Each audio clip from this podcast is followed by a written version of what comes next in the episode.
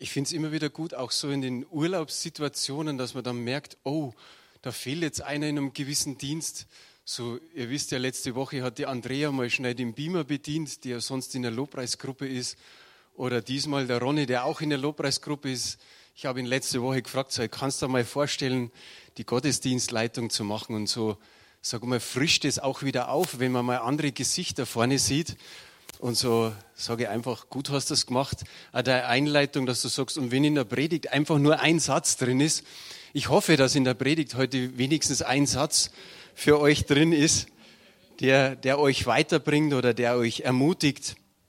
Äh, ja, ich habe in den letzten Tagen wirklich überlegt, was könntest du predigen? Manchmal bist du echt so an einem Punkt, wo du sagst, ich weiß für die nächsten drei, vier Sonntage, da habe ich so, so, so sagen wir zumindest ein Wort oder ein Input, das könnte drüber gehen. Aber die Woche ging es mir echt so, hm, was ist am Sonntag dran? Und habe das auch vor Gott bewegt.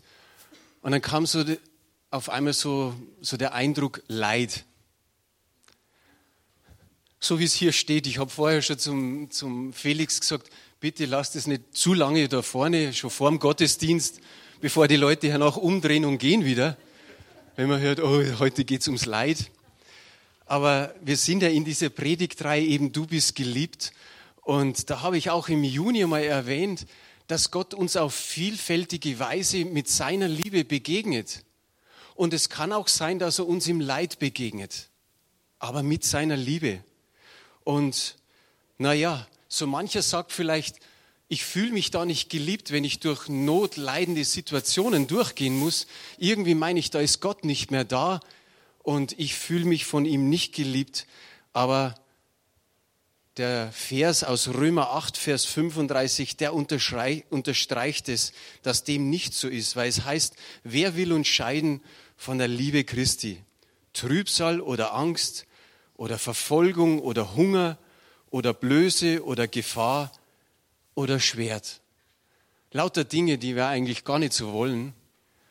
Und nichts kann uns trennen von der Liebe Christi. Ich denke mal, dass der Mensch von Natur aus leidensscheu ist. Also ich leide nicht gern. Ich kenne auch niemand, der gerne leidet. Wisst ihr jemand? Das war gut, dass alle so sagen, nein. Weil ich glaube, wenn einer gerne leidet, dann würde ich sagen, das ist schon ein bisschen krankhaft, er sollte vielleicht mal einen Seelsorger aufsuchen. Das wäre dann, da wäre er an einer guten Adresse. Also da stehen Dinge wie Trübsal und Angst und Verfolgung, aber auch Hunger. Hunger litt zum Beispiel der verlorene Sohn, der geriet, nachdem er nichts mehr hatte, in eine Hungersnot hinein. Und dann heißt es, er hatte so Hunger, dass er die Schoten von den Schweinen fressen wollte. Und auch die hat er nicht bekommen. Der Hunger war unter anderem auch der ihn zurücktrieb, der ihn zur Vernunft brachte, der ihn in die Vaterarme trieb, wo er dann einfach, sage ich mal, umgekehrt ist, Buße getan hat. Aber er lief in die liebenden Vaterarme. Wenn wir diese Römerstelle uns anschauen, und es gibt ja heutzutage so viele neue Übersetzungen, die wirklich gut sind, die einfach zu lesen sind und man versucht, sage ich mal, immer ein paar Jahre später noch einfacher zu machen oder vielleicht nochmal irgendwas dazuzusetzen. Und so könnte es sein, dass vielleicht in den nächsten Übersetzungen irgendwann mal steht, Terror. Was kann uns scheiden von der Liebe Christi, wo dann statt Gefahr und Schwert vielleicht Terror und Amokläufe steht. Aber auch das kann uns nicht trennen von der Liebe Christi. Wir haben viel Leid um uns herum. Wenn wir die Flüchtlingssituation anschauen, die schon über Jahre geht, wenn man diesen Terror mitkriegt und die ganzen Amokläufe, dann können wir wirklich sagen, das stoppt auch nicht vor der Haustüre. Überall kriegen wir das mit, auch in unserer, in unserer Stadt, in unserem Land. Und ich denke, so mancher Christ, und von dem haben wir, glaube ich, im ersten oder zweiten Lied gesungen, mancher Christ sagt so, oh Herr, komm bald. Er stöhnt vielleicht auf und sagt, oh Herr, komm bald. Und vielleicht stöhnen auch manche mit und sagen, ja, Herr, das wäre jetzt echt an der Zeit, dass bald kommst. Aber ich weiß zumindest eine Schwester hier im Raum, die immer sagt, hm, sind wir mal vorsichtig. Wir haben noch einige in unseren Familien, einige in unserem Umfeld, die Jesus Christus noch nicht nachfolgen. Und die Bibel sagt ja an einer Stelle, es ist keine Verzögerung, dass Jesus noch nicht wiederkommt, sondern Gott hat Geduld, dass möglichst viele noch zur Erkenntnis der Wahrheit kommen. Und das wünscht man natürlich uns auch für unsere Familien. Ich denke, jeder von uns hat manchmal, nicht immer, aber manchmal so sein Päckchen zu tragen. Da kann es sein, dass wir dann seelische Spannungen haben, vielleicht mancher so leicht in Depression hineinschlittert, vielleicht die ein oder andere körperliche Auswirkung. Interessant finde ich, was am Mittwoch, Donnerstag war es, glaube ich, in den Nachrichten und in der Zeitung dann gestanden ist, dass die Krankschreibungen, also der Krankenstand seit 20 Jahren nicht mehr so hoch war wie in diesem ersten Halbjahr. Und dann schaust du nach und dann liest du hauptsächlich Muskel-Skeletterkrankungen und psychische Erkrankungen, die sind drastisch emporgestiegen. Vielleicht hat es auch ein Stück weit mit der Endzeit zu tun, weil sie das immer mehr zusammenspitzt. Mir geht es heute darum, um die Einstellung zum Leid, um die Einstellung zu unseren Problemen, die wir heute einfach so haben, die, die jeder in seinem Leben kennt, die jede Familie kennt, jede Gemeinde und die auch jeder Christ natürlich. Wir wissen von Hiob bis hin zu Jesus, wir wissen von den Aposteln bis über Paulus und drüber hinaus. Und alle haben irgendwie ein Leid gehabt oder mehrere Leiden, in dem sie gefordert worden sind. Wenn wir als Christen wachsen wollen, dann ist es unerlässlich, dass wir Gottes Absicht in der Zulassung von Leid in unserem Leben verstehen und richtig darauf reagieren. Man ist ja schon lange in der Gemeinde und man kriegt so den einen oder anderen mit, wenn der unter irgendwas leidet oder irgendwo möglichst einige Probleme oder Sorgen hat, dann merkst du, wie die auch aus der Gemeinde wieder rausgehen. Oft sind so welche da, die sagen, naja, Gott hat mir nicht geholfen, hier hat mir auch niemand geholfen und was bringt's mir? Diejenigen, die man verfolgen kann, da sind manche dabei, die auch von Gott dann wirklich ablassen die einfach wieder zurückgehen in die Welt, weil es irgendwie nicht so geworden ist, wie sie sich das mit Gott wünschen. Aber wir lesen, dass wir einiges auch dazu tun müssen. Da gibt es dieses vierfache Ackerfeld, wo manches heute unter Dornen fällt. Und dann wird es erstickt. Also das heißt so viel, dass die Sorgen, die Begierden und alle Dinge der Welt kommen und es lässt manche wieder rückfällig werden. Sie sind nicht mehr dabei. Ich denke an den Psalmisten im Psalm 73, der hat sich mächtig bei Gott beschwert. Der hat gesagt, Mensch, ich gebe mich dir so hin. Und was magst du, wenn ich so um mich rumschaue? Allen geht's besser, auch den Gottlosen. Die können tun und lassen, was sie wollen. Und irgendwie scheint es denen besser zu gehen wie wir, äh, wie mir. Er war auch in einer seelischen Anspannung. Er, er hat wahrscheinlich Depressionen gehabt und irgendwo ist er zur Vernunft gekommen, nämlich da, wo er ins Heiligtum Gottes gegangen ist. Auf einmal heißt, er merkte, er war ein Narr, seine ganzen Gedanken waren dumm. Und es hat ihn wieder zurückgebracht zu Gott und er hat geschaut auf das Unsichtbare, auf das, wo er eines Tages Belohnung bekommen wird. Schauen wir uns die Menschen an, unsere Brüder und Schwestern in Ländern wie China oder im Iran, Irak, in Afghanistan, Pakistan, in vielen afrikanischen Ländern, wie die mit diesen Anspannungen, mit den Anfechtungen, mit Verfolgung und mit Leid umgehen. Da können wir einiges lernen. Geht es dir auch so, dass man manchmal denkt, ich verstehe Gott nicht. Ich glaube, das dürfen wir gerne zugeben. Einfach mal sagen, für mich ist Gott unverständlich an manchen Stellen. Aber es ist gut, dass wir Gott nicht immer nur verstehen. Wir haben zwar einen Verstand, aber wir sollen uns auf den Verstand nicht verlassen. Denk nur einfach dran, dass du vielleicht alle Einzelheiten von Gottes Ratschluss irgendwie verstehen oder begreifen könntest mit deinem Verstand. Wäre das uns nützlich? Ich glaube nicht. Ich glaube, da würden wir uns an manchen Stellen wirklich selber schaden, denn wir wissen, Gottes Uhren, die ticken anders. Gottes Uhren gehen einfach anders. Viele Dinge erkennen wir doch erst im Rückblick von dieser Situation. Da mag vielleicht ein Abstand sein von vielen Jahren und dann sagen wir, jetzt weiß ich, warum das, was ich damals erlebt habe, gut war. Warum es so war und dass es jetzt eigentlich mir ein Bild zeigt, dass ich es jetzt verstehe. Wenn wir Gott anschauen, dann können wir sagen, nur Gott kennt das vollständige Bild des Puzzles unseres Lebens. Ich habe, oder man könnte zig Lebensgeschichten aus der Bibel rausnehmen, ich belasse es einmal bei zwei, der Josef und der Mose. Josef hat mit 17 Jahren zwei Träume gehabt.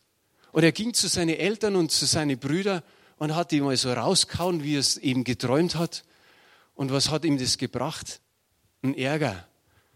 Irgendwann war er wieder alleine mit seinen Brüdern. Die, war so, die waren so neidisch, dass sie gesagt haben, wir bringen ihn um.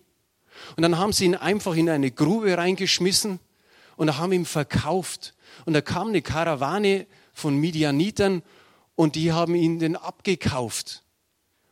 Und dann haben sie aber vorher noch in dem Leibrock genommen, haben einen Ziegenbock geschlachtet, haben ihn eingetaucht in das Blut und haben ihn dem Vater gebracht. Und haben zum Vater gesagt, er ist gestorben, ein Tier hat ihn gerissen. In der Zwischenzeit wurde Josef weiterverkauft nach, nach Ägypten und er diente da dem, Pharao, äh, dem Kämmerer des Pharaos. Und dann war eine dumme Situation, in die er reingeriet, die Lügen der, der Frau des, des Potiphas und er musste ins Gefängnis. Und so viele Jahre, dass es insgesamt komisch gelaufen ist vom 17. Lebensjahr bis zum 30. Lebensjahr. Was würden wir sagen? 13 Lebensjahre, die wir irgendwie nicht so begreifen. Eigentlich würde man sagen, Mensch, von 17 bis 30, das sind die besten Lebensjahre, das sind die, wo man so in Kraft und Saft steht. Und die sind jetzt irgendwie so verlaufen. Und als er sich mit seinen Brüdern versöhnte, mit seinen Brüdern versöhnte, steht folgendes in 1. Mose 50, Vers 20. Ihr gedachtet es böse mit mir zu machen, aber Gott gedachte es gut zu machen, um zu tun, was jetzt am Tage ist, nämlich am Leben zu erhalten, ein großes Volk. Er sagt zu seinen Brüdern, ihr gedachtet es böse zu machen. Ja, bis hin zum Mord. Dazu waren sie bereit. Das waren ihre Gedanken. Aber er sagt, Gott gedacht es gut zu machen. Er hat trotzdem alles zugelassen, aber Gott hat, gedacht, hat es gedacht, gut zu machen. Er wusste den Plan, seine Gedanken sind viel höher als der Himmel über der Erde. Er hat tausendmal bessere Gedanken. Er hat einen Plan, er hat ein Ziel und manchmal muss man durch sowas durchgehen, damit am Schluss auch der Josef wusste, ach, darum musste ich das durchleben. Darum ist das geschehen, weil Gott einen Plan hat, weil Gott weiß, was gut ist. Und da konnte der Josef im Rückblick sagen, ja, um ein großes Volk am Leben zu halten. Aus dem Grund ist alles das passiert. Der Mose, wir wissen, da gibt es mehrere Bibelstellen vorzulesen. Er hatte Probleme mit den Ägyptern, mit dem Pharao und mit seinem eigenen Volk über viele Jahre. Und da heißt es im 2. Mose 5, Vers 22 und 23, Mose aber kam wieder zu dem Herrn und sprach, Herr, warum tust du so übel an diesem Volk? Warum hast du mich hergesandt?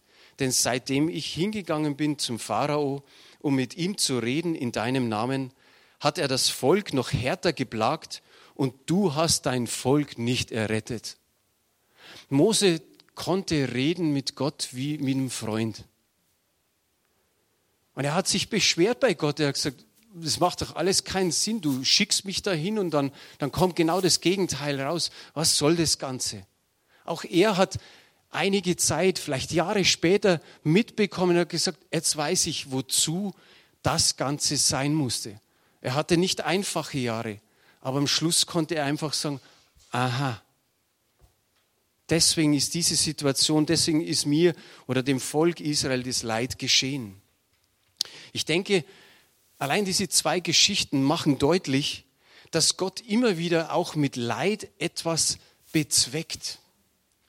Dass es für uns selbst eine Zeit lang verborgen bleibt, dass wir nicht kapieren, für was das gut ist. Aber unser Glaube, der sich auf Gott verlässt und der an ihm festhält, der wird immer belohnt. Der Hebräerbrief schreibt noch mal was über den Mose. In Hebräer 11, 25, 26. Sondern er wollte viel lieber mit dem Volk Gottes zusammen misshandelt werden, als eine Zeit lang den Genuss der Sünde haben. Und hielt die Schmach Christi für größeren Reichtum als die Schätze Ägyptens, denn er sah auf die Belohnung. Denn er sah auf die Belohnung. Er wusste noch nicht genau, aber er schaute auf dieses Unsichtbare, wie wir auch in der Bibel lesen. Im Glauben schaute er auf das Unsichtbare, auf die Belohnung. Und wie wunderbar ist es. Und das Gleiche, was damals war, ist auch heute noch in unserem Leben, da wo wir Leid erleben, dass wir merken, wow, wenn ich Gott vertraue, wenn ich auf das Unsichtbare schaue, dann wird es Belohnung geben. Ich habe zehn Gründe, weshalb Leid gut sein kann. Jetzt wird vielleicht der eine oder andere sagen, oh, nur zehn Gründe, das ist ja eine Menge. Wir gehen ja ziemlich schnell dadurch, keine Angst. Ich habe meistens die Luther-Übersetzung hergenommen oder wenn es nicht die Luther-Übersetzung ist, dann ist es die Hoffnung für alle. Und immer vor einem Grund habe ich zuerst eine Bibelstelle gesetzt. Psalm 126, Verse 5 und 6. Die mit Tränen säen, werden mit Freuden ernten. Sie gehen hin und weinen und streuen ihren Samen und kommen mit Freuden und bringen ihre Gaben. Der Samen, der mit Tränen begossen wird, verheißt Ernte. Der verheißt Ernte. Die meisten sehnen sich doch nach einer geistlichen Ernte, oder? Wer sehnt sich nach einer geistlichen Ernte? Mal einfach Hand hoch. Wow. Wer sehnt sich, bleib, lass mal die eine Hand oben. Wer sehnt sich sehr nach einer geistlichen Ernte? Das war jetzt ein bisschen Spaß. Viele lachen, weil, weil sie immer noch das wissen von Harold Schmidt, unser Gründerpastor. Der hat immer so versucht, eine Hand hoch, zwei Hände hoch, preis den Herrn. Aber das ist es. Die Frage ist natürlich, wenn wir uns sehnen nach nach geistlicher Ernte, sind wir bereit, auch den Preis zu zahlen? Immer da, wie er gerade so ausschaut bei dir, ist es einfach nur das Dranbleiben im Gebet, vielleicht auch das Fasten, weil du sagst, oh mein, meine Familie, da, da, ich weine so viele Tränen, die bekehren sich einfach nicht. Bleibst du dran? Ich will dich heute Morgen ermutigen. Bleib dran. Auf einmal macht's flop. Und dann ist wieder einer im Reich Gottes. Die Bibel sagt im, Heb äh, im, im Jeremia, es wird noch Lohn für deine Mühe geben. Sag das einmal ganz schnell deinen Nachbarn, es wird noch Lohn für deine Mühe geben.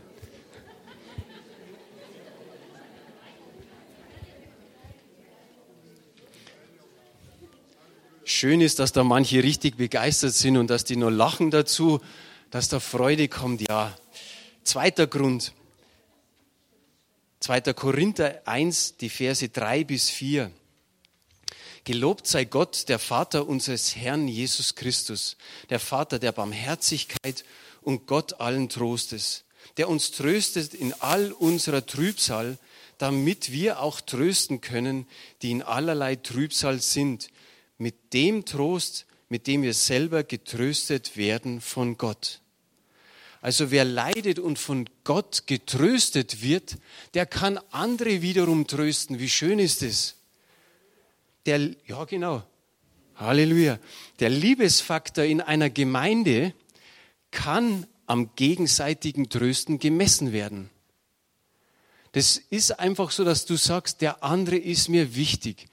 Nicht so, am Sonntag habe ich ihn kurz gesehen und gut, dass ich ihn jetzt wieder eine Woche nicht sehe, sondern es ist schön, wenn ich ihn sehe. Und es ist schön, wenn ich auch merke, es geht ihm gut und wenn es ihm nicht gut geht, dann versuche ich ihm zu helfen, dann versuche ich ihm zu trösten. Die Frage ist, wer hat schon mal Leid erlebt und wer ist von Gott getröstet worden? Jetzt fangen wir wieder an, Hand hoch, regt den Kreislauf an. Jetzt mache ich es nicht mit der zweiten Hand, könnt die Hand wieder runter tun. Aber diejenigen, die sich gemeldet haben, ihr seid prädestiniert dafür, dass der Pegel wächst, dass der Liebespegel wächst. Vielleicht schaut da unten, da sind auch so, so kleine Zetteln, Gebetsanliegen. Das, es geht manchen in der Gemeinde nicht gut. Vielleicht rufst du einfach mal an. Vielleicht fragst du auch mal und sagst, wie, wie geht's denn jetzt? Kann ich Zeit mit dir verbringen? Trink mal einen Kaffee, darf ich beten für dich? Telefonier mal mal. Das, das ist das, wo ich sage, das macht Gemeinde aus, dass einer sich um den anderen kümmert. Wenn jemand vielleicht krebskrank ist und kommt eine Zeit lang nicht, ruf an. Frag einfach mal, wie es ihr, wie es ihm geht. Ich weiß immer wieder so Geschwisterbeziehungen, wo man sagt, das hört man nicht in der ganzen Gemeinde, aber da sagt eine, ich kümmere mich um die. Ich rufe sie an, ich frage, wie es ihr geht, ich bete. Und dann, dann ist es für den, der krebskrank ist, nicht ständig die, die ganze Gemeinde fragt, wie geht's denn? Und er sagt, ja, noch nicht so gut. So ist wenigstens eine Person dran, die sich kümmert. Dritter Grund, 2. Korinther 1, die Verse 8 bis 9. Das sind für mich einer der gewaltigsten Verse, die, die wir so in der Bibel haben, wenn es ums, ums Leid geht, weil der Paulus, der ist für uns der Glaubensheld, aber er berichtet hier mal, wie es ihm und seinen Mitarbeiter gegangen ist, wie sie da in der Bedrängnis waren. Und da heißt es, denn wir wollen euch, liebe Brüder, nicht verschweigen die Bedrängnis, die uns in der Provinz Asien widerfahren ist, wo wir über die Maßen beschwert waren und über unsere Kraft, so dass wir am Leben verzagten. Das geschah aber, damit wir unser Vertrauen nicht auf uns selbst setzten, sondern auf Gott. Und dann geht es weiter in den nächsten Vers. Auf ihn hoffen wir. Durch Bedrängnis wächst der Glaube und die Hoffnung auf den Herrn. Glaube, Hoffnung, Liebe sind, sind Eigenschaften, sind, sind Merkmale des geistlichen Wachstums. Und wenn wir uns diesen Text so anschauen, da war der Petrus, besser gesagt der Paulus, mit seinen Mannen auch mal so an der Grenze, dass er gesagt hat, wir können nicht mehr. Er war in der Provinz Asien und hatte diese Bedrängnis. Du bist hier und irgendwo ist um dich herum vielleicht Bedrängnis. Aber er sagte, das war uns eigentlich zu viel, das hat uns über die Maßen beschwert. Wir konnten nicht mehr. Das ging über unsere Kräfte. Und er sagt, wir waren sogar am Leben verzweifelt oder verzagten am Leben. Sie waren vielleicht auch in einer psychischen Anspannung, in, in Depression und sagten, jetzt wäre es am besten, wir sterben. Wir können nicht mehr. Auch ein Paulus und seine Mitarbeiter dürfen das einfach mal so zugeben wie hier. Aber dann kommt's. Er sagt, das geschah aber. Das geschah aber, was sagt es? Er hat auch im Rückblick diesen Korinthern geschrieben und sagt, das ist uns damals passiert. Wir schauen jetzt zurück auf das Ereignis und sagen, das ist der Grund, damit wir unser Vertrauen nicht auf uns setzen, auf unsere Kraft, auf unser Vermögen, sondern auf Gott. Und es gilt für unsere Leidenssituationen auch, dass wir sagen, in dem Moment, das ist wichtig, auf Gott sich zu verlassen und zu vertrauen. Vielleicht sagst du, naja, bringst immer ein Beispiel von, von der Bibel und die, ja, mei. Die meisten von uns kennen die Frieda. Frieda Degen. Sie ist vor die, in den nächsten Tagen ist es schon drei Jahre her, wo sie gestorben ist. Aber sie ist, sie ist, sie war mit der, dem Gründerehepaar, seit der Zeit war sie mit dabei. Bis vor drei Jahren. Die hat alles mitgemacht. Sie hat es nicht breit getreten, aber der engere Kreis wusste, was sie auch für Leiden hatte. Und sie, bei ihr kann man genauso sagen wie bei, bei Paulus, sie hoffte auf ihn. Sie hatte früher Krebs Sie hatte Schwierigkeiten mit dem Herzen, mit ihren Zähnen. Sie hatte auch Sorge um die Gemeinde. Die hat ständig die Finanzen gesehen und hat immer wieder gesagt, oh, wie kann das gut gehen? Wenn man mal so über 40 Jahre nur die Finanzen macht, wow. Und auch andere Dinge hat sie mitgekriegt. Paulus sagte auch an einer, einer Stelle die Sorge um die Gemeinde. Und sie hat, da hat sie uns so berichtet, kann man ja jetzt sagen, in jungen Jahren natürlich auch Liebeskummer gehabt. Autounfälle, finanzielle Engpässe und, und, und. Aber du hast es von ihr so gespürt, die nie verheiratet war, die ihren Weg alleine gegangen ist und wirklich gesagt hat, mein Leben ist für Gott. dass sie ständig gesagt hat in die Richtung, ich hoffe auf ihn. Welch ein gutes Beispiel. Der vierte Grund, 2. Korinther 4, die Verse 7 bis 10. Diesen kostbaren Schatz tragen wir in uns, obwohl wir nur zerbrechliche Gefäße sind. So wird jeder erkennen, dass die außerordentliche Kraft, die in uns wirkt, von Gott kommt und nicht von uns selber. Die Schwierigkeiten bedrängen uns von allen Seiten, aber doch werden wir nicht von ihnen überwältigt. Wir sind oft ratlos, aber nie verzweifelt. Von Menschen werden wir verfolgt, aber bei Gott finden wir Zuflucht. Wir werden zu Boden geschlagen, aber wir kommen dabei nicht um. Tagtäglich erfahren wir am eigenen Leib etwas vom Sterben, das Jesus durchlitten hat. So wird an uns auch etwas vom Leben des auferstandenen Jesus sichtbar. Die Kraft der Auferstehung erfahren die, die ihre Zuflucht in Gott suchen. Hier steht, auch der Paulus sagt, die außerordentliche Kraft, die in uns wirkt, ist nicht von uns, die ist von Gott. Er, er sagt eigentlich das Gleiche wie in, wie in dem Grund, sage ich jetzt mal, in dem Punkt 3 vorher. Und, er, und vielleicht habt ihr es mitbekommen, einfach so dieses, wow, da kommt dieses Problem. Aber der Paulus sagt, aber es wird das geschehen. Dieses Problem taucht wieder auf, aber es wird das geschehen. Wie wunderbar ist es. Nächster Punkt, Punkt 5. Oder einfach mal Grund, weshalb Leid gut sein kann. 2. Korinther 4, Vers 17. Was wir jetzt leiden müssen, dauert nicht lange und ist leicht zu ertragen in Anbetracht der unendlichen, unvorstellbaren Herrlichkeit, die uns erwartet. Leidende lernen ihren Blick auf das Unsichtbare, auf das Ewige zu richten so wie er, so sollen es auch wir tun. So hat es Mose getan, wie ich es vorher vorgelesen habe. Die Frage ist, wie lange dauert die Ewigkeit? Ewig. Genau. Können wir nicht anders beschreiben, als wie das sie ewig dauert. Und dann schauen wir an, wie lange dauert unser Erdenleben. Die Bibel sagt 70 bis 80 Jahre. Manche sterben vorher, andere dürfen länger leben. Aber so grob einfach mal. Was sind 70, 80 Jahre im Vergleich zur Ewigkeit? Ganz schön wenig. 70, 80 Jahre. Wir haben ja nicht 70, 80 Jahre Leiden, sondern ein Bruchteil des Lebens ist einfach mal Leid. Also ist es noch weniger im Vergleich zur Ewigkeit. So kann er sagen, es dauert nicht lange und ist leicht zu ertragen. Manchmal denkt man, na,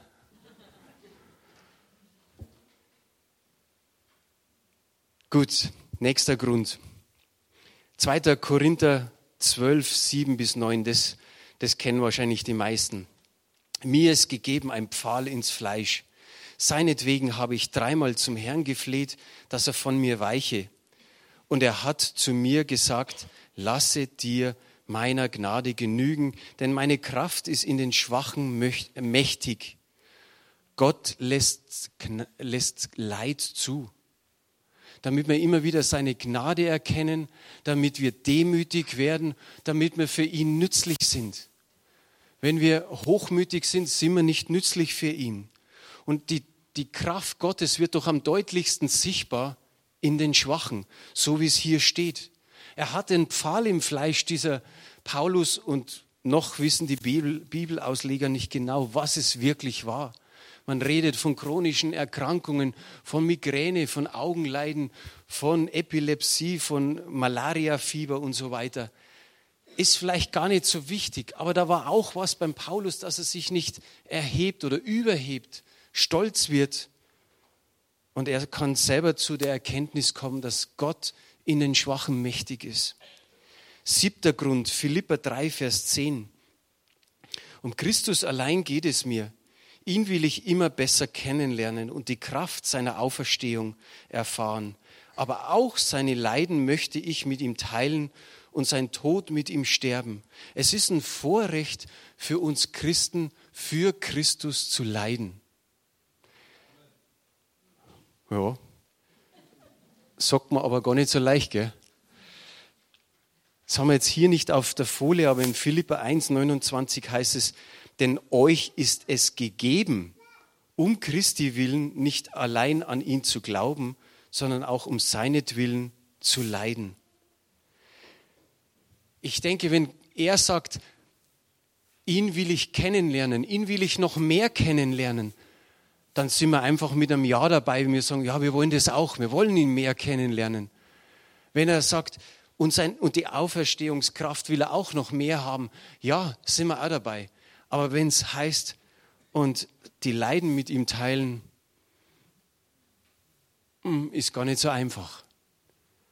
Sagt man vielleicht einmal schnell Ja oder Amen, aber es ist nicht so leicht. Und Paulus sagt sowas, wo er in den letzten Jahren ist. Es ist nicht mehr lange hin bis zu seinem Sterben und er erlebt es noch so oder er erkennt das noch so. Nächster, der achte Grund. Jakobus 1, Verse 2 bis 4.